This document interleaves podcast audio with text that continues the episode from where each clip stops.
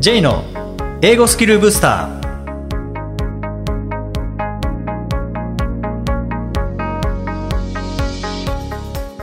こんにちは J こと早川浩二ですこんにちは、アシスタントのきです。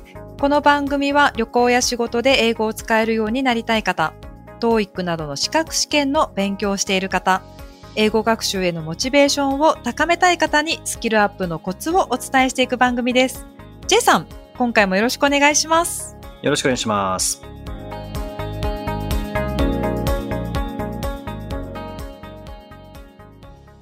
えー、アキさん、今日はですね、はい、あの、英語実践者をモデルにするっていうお話なんですけれども、はい、結構こう、英語を使ってこんなことをしたいっていう、こう、明確な方向性決まってる方ももちろんいらっしゃると思いますし、はい。そうじゃなくて、こう、いや、英語は使いたいんだけどっていう、こう、漠然としている方もいらっしゃると思うんですよね。で、いずれにしても、英語を使って活動している人の姿を見ると、なんか、あ、こういうのいいなとか、そうか、こうすればいいんだっていうような、なんかヒントになったりしますよね。ですので今日はそういう英語実践者をモデルにするというお話です。で、これ参考にする対象があると、まあ、全く同じことじゃなかったとしても、参考になる対象があると、やっぱ伸びが違いますもんね。まあ、そうですよね。例えば、なんかこう、英語で話している人かっこいいなっていうところから多分始まるんでしょうね。最初はやっぱそこからですよね。はい。でも逆にこう、英語の勉強しなきゃいけないんだけど、もうただ単に、こう、やらされ感満載で勉強してるだけっていう風になってしまうと、なんかもう、勉強のための勉強ってなっちゃいますもんね。そうですね。目標が見えない勉強って辛いですよね、きっと。いや、本当それは辛いと思います。もうなんかもう迷路の中に、もうなんか無理やり投げ込まれて、で、もうこっち行ったら行き止まり、あっち行っても行き止まり、もう俺はどうしたらいいんだ、みたいな感じで、でもやれって言われてる感じになっちゃうので、それだとやっぱやる気にもならないですし、はい、伸びていたとしても、伸びている実感って得にくいと思うんですよね。ああ、確かに。そうですね。それが一番辛いので、んなんかそういうモデルがいれば、ああ、この人みたいになれたらいいなっていう、ちょっとしたこう目標になりますよね。なりますね。アキさん、いかがですか？なんかそういうモデルみたいな人っていましたか？学習されてる例えば私は大学時代、その英語で授業を受けてたりとかしていたので、先生がもちろん日本人なんですけど、英語を喋ってたんですよね。でそういう先生を見て、うわ、かっこいいって。でもしかもそんなに、まあ我々がその学生がわかるような英語を話してくれてたので、そんなに難しい単語とか使っていないんだけど、もうペラペラ喋ってかっこいいっていうのがあったのなんかそこで近づけたらいいなっていう思いはやっぱりありましたね、学生時代。うんこのかっこいいっていうのは何よりもいい感情ですよね。そうなんですよね。特になんかそ、もうそれだけで 別に勉強が楽しかったので、先生かっこいい、そうなりたいなぐらいでもう十分なモチベーションになってましたね、その当時は。うん。でもそれはもう日本人をモデルにしてもいいと思いますし、なんならネイティブをモデルにしてもいいと思いますよね。で、僕はもちろんあの日本人の方をモデルにしたこともありますし、ネイティブ、もクリントン大統領がモデルの時もありましたし、はい、えー、ジム・キャリーがモデルの時もありましたし、やっぱりなんかこんな風に英語、綺麗な英語喋りたいなっていうのはやっぱずっと思いながらリピートしてたので、で、リピートってすればするほど上達するんですよね。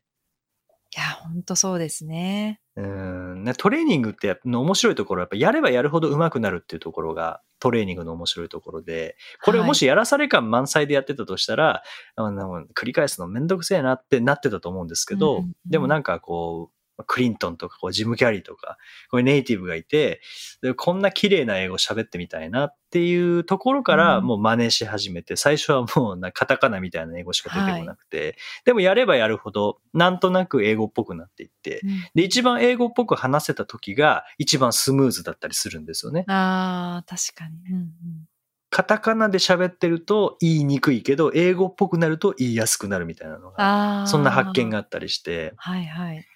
で、なんかそこに近づいた自分かっこいいみたいなのありますもんね。もうなんかやってる、その練習してる時にちょっとその人が乗り移ってますよね、きっと。練習の最中。完全に。はい。だから楽しめるんでしょうね、その時に。そうですよね。いや、もうごっこ遊びになってるってことですもんね。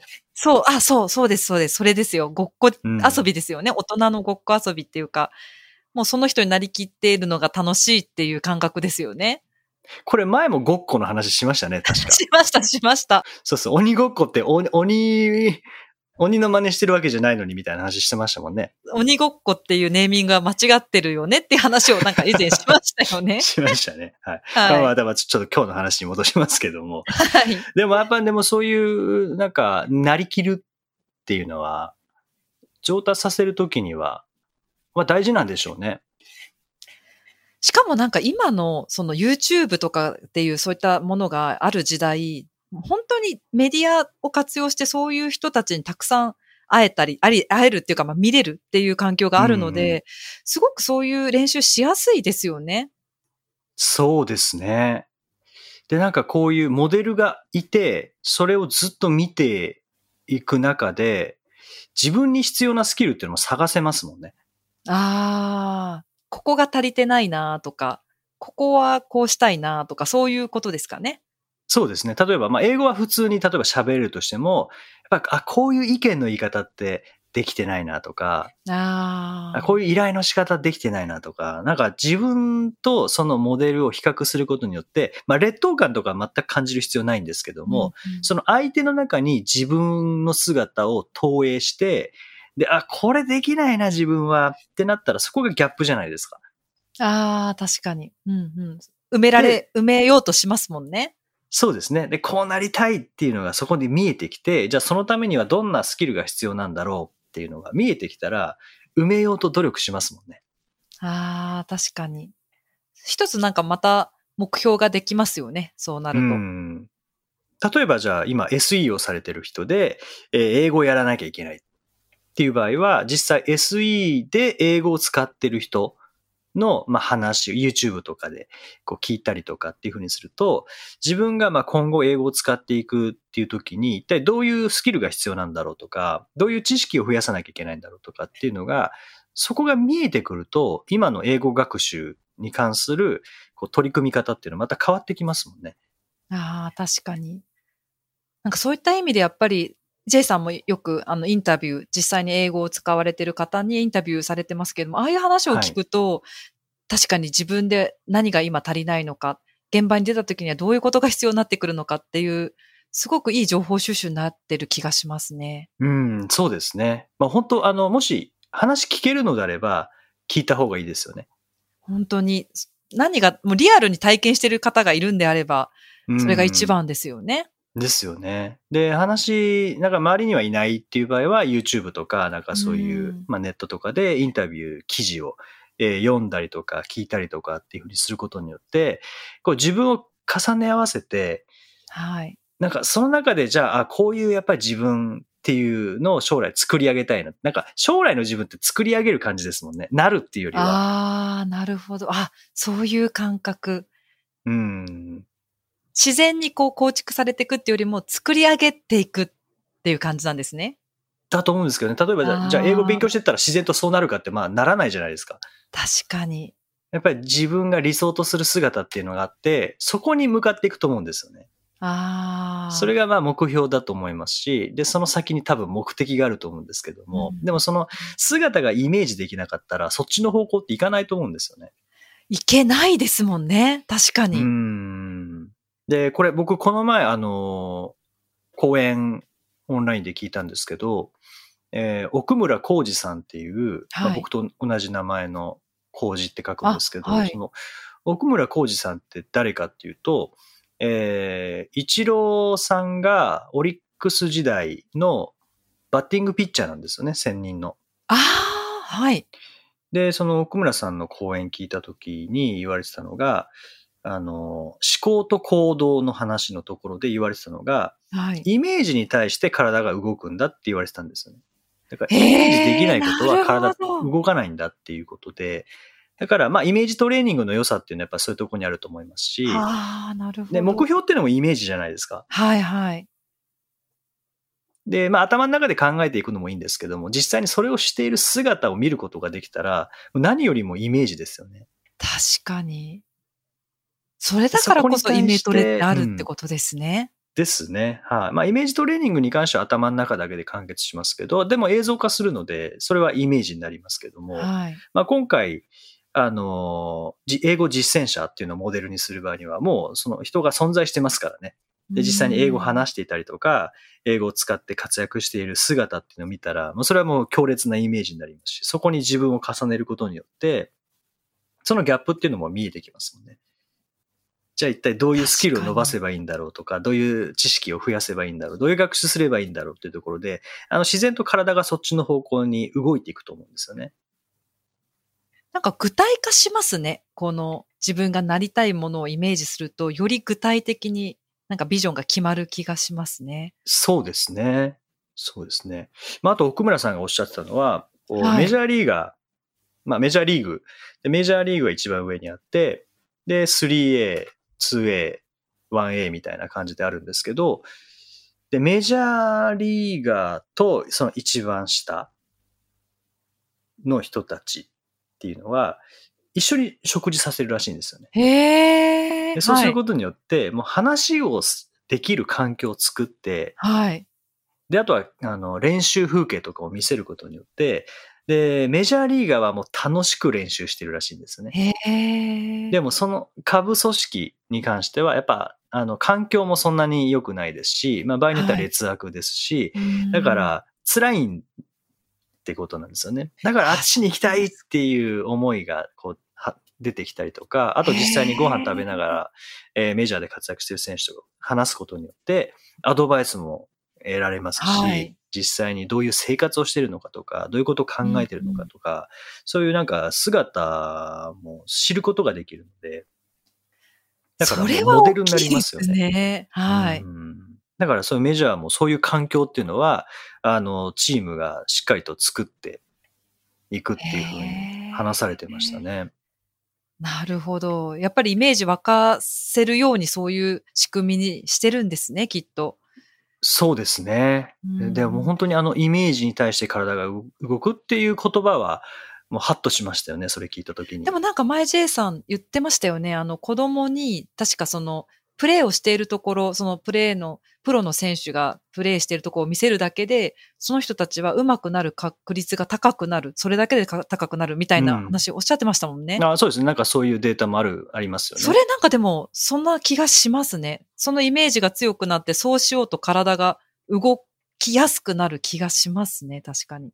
あと、あの、細胞的にもあの、ミラーニューロンって言って、はい、なんか目の前で人がやってる動作を、こう、細胞レベルでこう真似するっていう、見ながらそれを真似してる感じになるっていうふうによく言いますもんね。言いますね。うん。だからやっぱ超一流を見るっていうのは、細胞レベルにとってもやっぱりすごくいいんでしょうし、そうですね。あと、それをなんかモデルにするっていう、それ仮にそれをえー、それをしているところを見られなかったとしても、話を聞くとか、どういうことを考えてるんだろうっていうのを知ることによって、なんかそこを合わせられますもんね。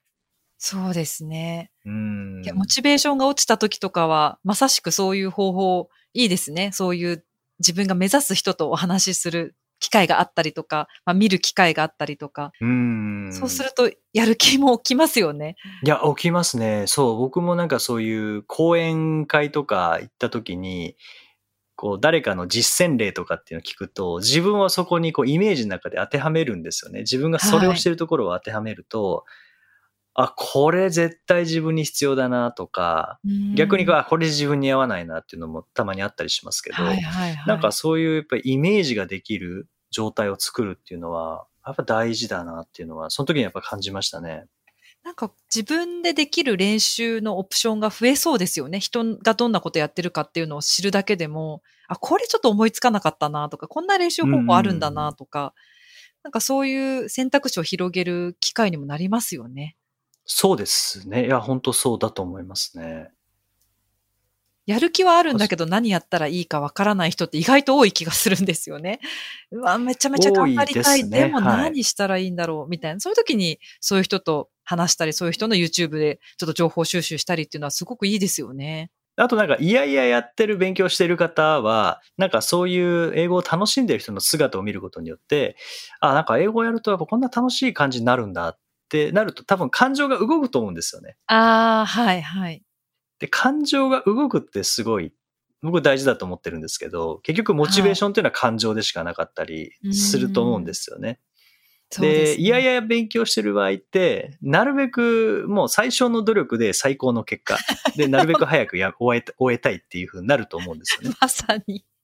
うん、でも、最初の努力で本当それが100%の力入れられればいいんですけども、あの、最初の努力っていうのが努力じゃないですもんね。いやいややることになって。いやそれ本当そうですよね。なんか、ただ、ただただ最初にこなしたっていうだけっていう。結局遠回りになる可能性もありますしね。あります、あります。うん。なんか、やれって言われたからやったのに全然単語覚えられねえし、みたいな。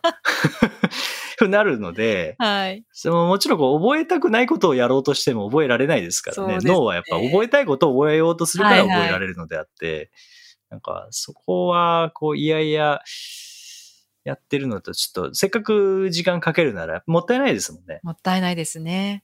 まさになんかレ、ジェイさんがよく言われる脳が喜ぶような状態を作ってあげられた方が単語を覚えられやすいですもんね。いや、絶対そうですよね。やっぱお腹空いてなかったら美味しいものは美味しくないですからね。いや、本当におっしゃると やっぱお腹空かせないといけないので。同じですね。そのためにはやっぱり好奇心。の脳の空腹感ってやっぱ好奇心だと思うんですよ、ね。ああ。それをどう作るかですね。うん。それってでもなんか人のこう活躍とか実践とかっていうのを、やっぱりイメージって自分の過去からしか思いつかないと思うんですよね。普通に何か自分の中だけでイメージしようとすると。いや、確かに本当そうですね。経験値か、自分の経験値でしかイメージできなくななってる時あると思います、確かに。うん。で、それがもうすごい得意なことであれば、まずやっぱ長年時間かけてきたし、いろんな努力してきたし、いろんな工夫してきたので、その工夫の度合いっていうのも今後さらにこう、膨らませていけると思うんですけど、例えばじゃあ、英語苦手です。やんなきゃいけないってなった場合、そんなにやっぱり力を入れてきた期間っていうのは短いと思うんですよね。はい。で、その中からイメージってやっぱ難しいと思うんですよね。いや、それよりは実際に、ね、はい。あの、今の自分の延長線上にいそうな人の姿っていうのを、まあ、延長線じゃなかったとしてもいいと思うんですけど、なんか楽しんでいる人の姿を見て、あ、そうか、英語ってなんか使いこなせるってこんな楽しそうなんだっていうだけでも、なんかだいぶ変わりますよね。はい、変わりますよね。しかもその人が余計にこう昔自分のように苦しんでたみたいな経験をお持ちだったら余計に親近感感じますしね。うん、本当そうですよね。うん、そうそう。で、まあ、理想は自分と似てる立場の人で、先を行っている人。はい。その道のまあ先輩みたいな感じのが一番こうイメージはしやすいと思うんですけど、はい。でもそうじゃなかったとしても、例えばスポーツ選手だったとしても、はい。ああ、英語使ってこんな風にあの、超一流同士で話ができるんだとか、あと、あ、こういう風に使って、えー、世界で活躍できるんだとかって、もう見るだけでも全然変わりますもんね。そうですね。ワクワクしますしね。で、同じことやる必要はないですけど、でもなんか、あ、だったら自分の場合で言うと、こういう感じになるかもしれないなとかっていうのは、そこはなんか、あるスポーツ選手を参考にイメージできたりっていうのはありますもんね。はいはい。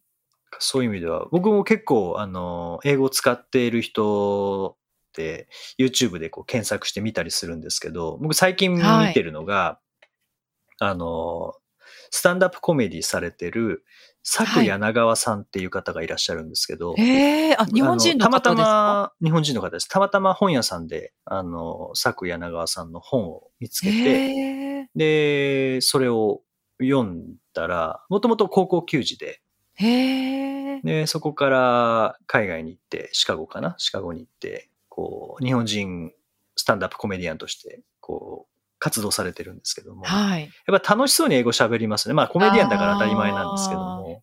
へえ。難しそうですよね、英語でコメディ。ね、難しいと思いますけどね。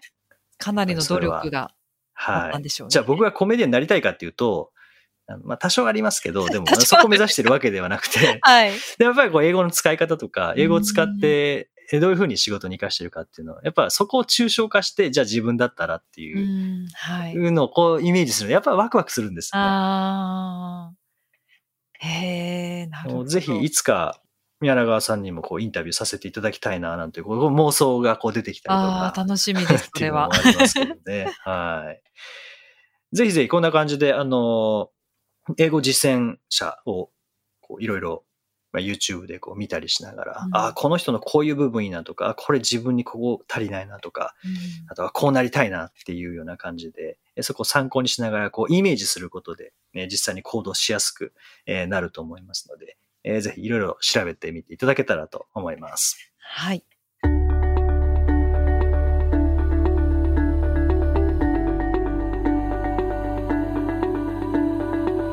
Useful expressions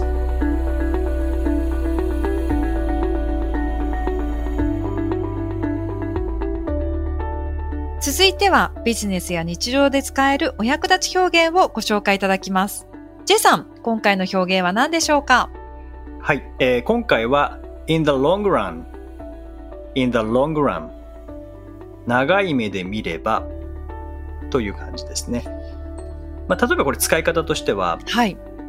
えー、まあ、何かちょっと金額が張るものがあるとして、でも this is more reasonable in the long run とかですね。これ長い目で見たら、えー、こっちの安い方よりもよりリーズナブルですよ。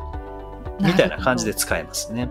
これ結構本当使えそうですよね。長い目で見ればって日本語でもよく使うので、英語でも本当によく使えますよね、はい、この表現は。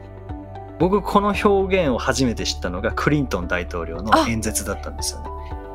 なるほど、演説の中でですか。はいそのインザロングランの続きが何だったかは全く覚えてないですけど。そうなんですか。でも、うん。インザロングランって言ってましたね。そういう声でしたっけ？そういうトーンですか？そんな感じがするんですけどね。なんか覚えやすいですよね。あの、ランって普通は動詞で使ってますけど、ここでは、まあ、走るみたいな感じで名詞で使われてますけど、まあ、長いこと走っていればみたいなニュアンスが出てるので、なんか、こう、わかりやすいかなって思うんですよね、表現としても。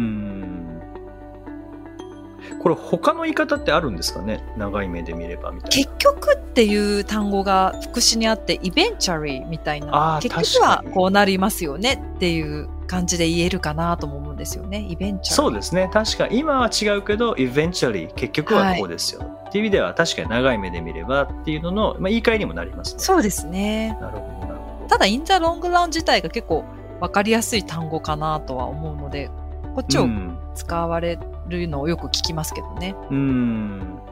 なんかプレゼンとか提案とか、そういうので会議なんかでも使いやすそうですよね。はい。今はこうだけど長い目で見ればっていう。そうですね。なんか対比としても例えば currently なんとかなんとか、まあ、現在こうだけど in the long run I'm sure なんとかなんとかみたいな感じで説得力も増しそうですもんね。はい。すごく便利な一言かなと思います。そうですね。ぜひぜひ、あの、in the long run、えー、使ってみてください。はい。第74回をお送りしました。J さん。はい。今度あの、中学生向けの講座をされるということなんですが。まあそうですね。まあ講座というか講演なんですけれども。あ、講演ですか。はい。まあある中学生向けに、はい、中学校2年生向けですね。ちょっとお話しさせていただくんですけども。はい、どんなお話を？中学生時代にやっておけばよかったなと思うこと。とか、はい、あとなんかその中学生が、まあ、ちょっと先の未来を見た時に、はい、えー、今やってることっていうのがこんな役に立つよみたいななんかまあ人生の先輩としてあみたいな感じなんですけども特に英語っていうことじゃないんですね。英語ってことではなく、まあ、一般的にですね、まあ、もちろん英語の話もすると思いますけどね。人生観というか。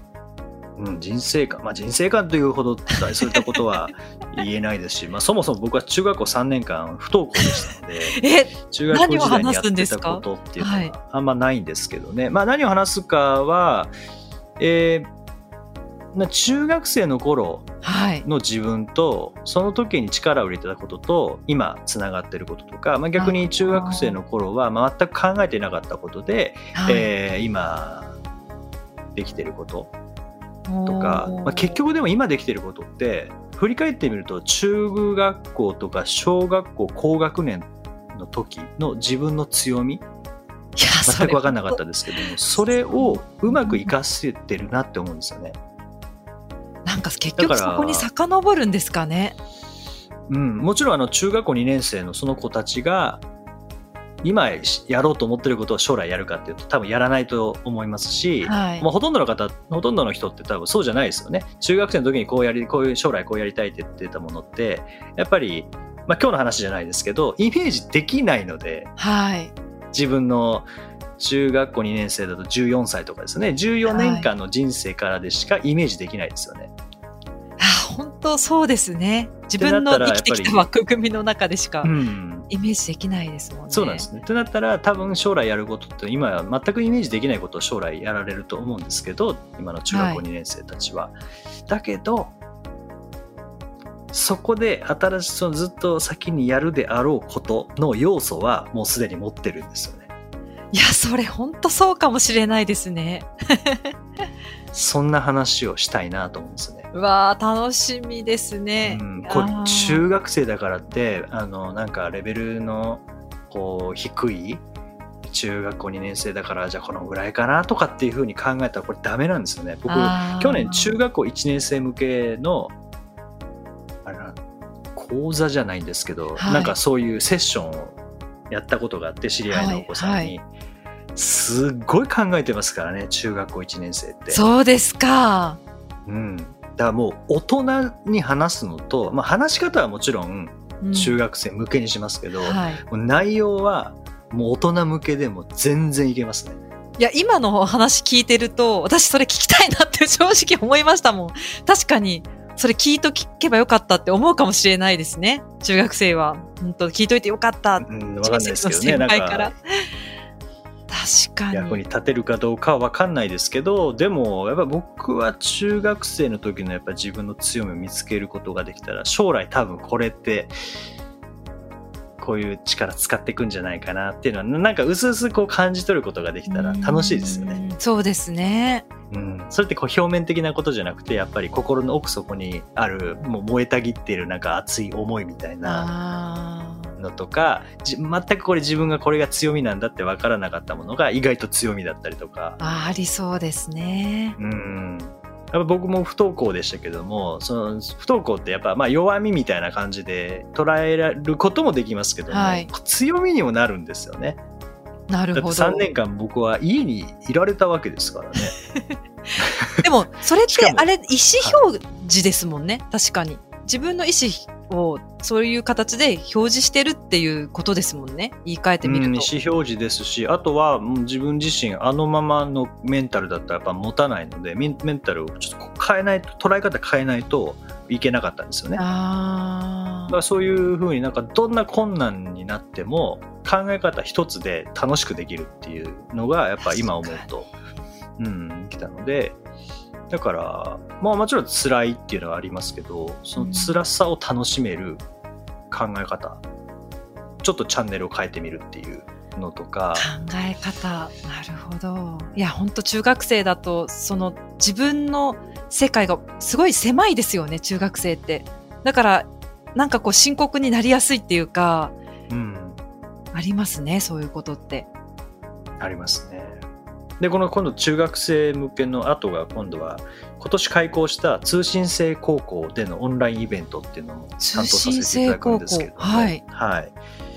で今度は通信制なので、まあネットを通した学校というか。へえ。うん。なんか、うん。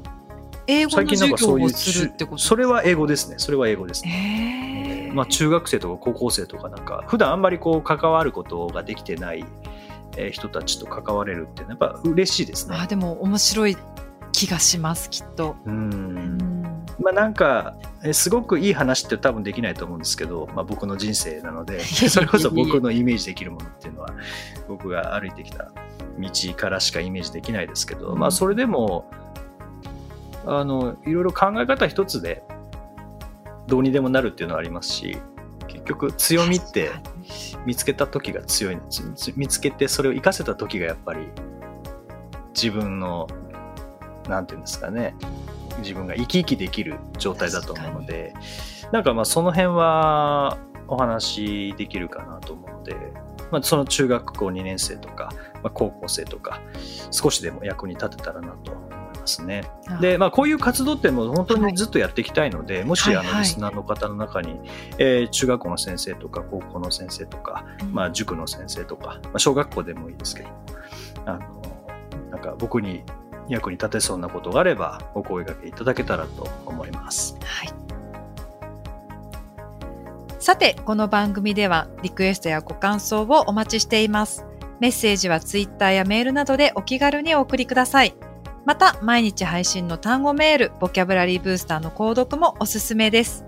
J さん、今週もありがとうございました。どうもありがとうございました。Alright, thank you for joining us. Have a nice week.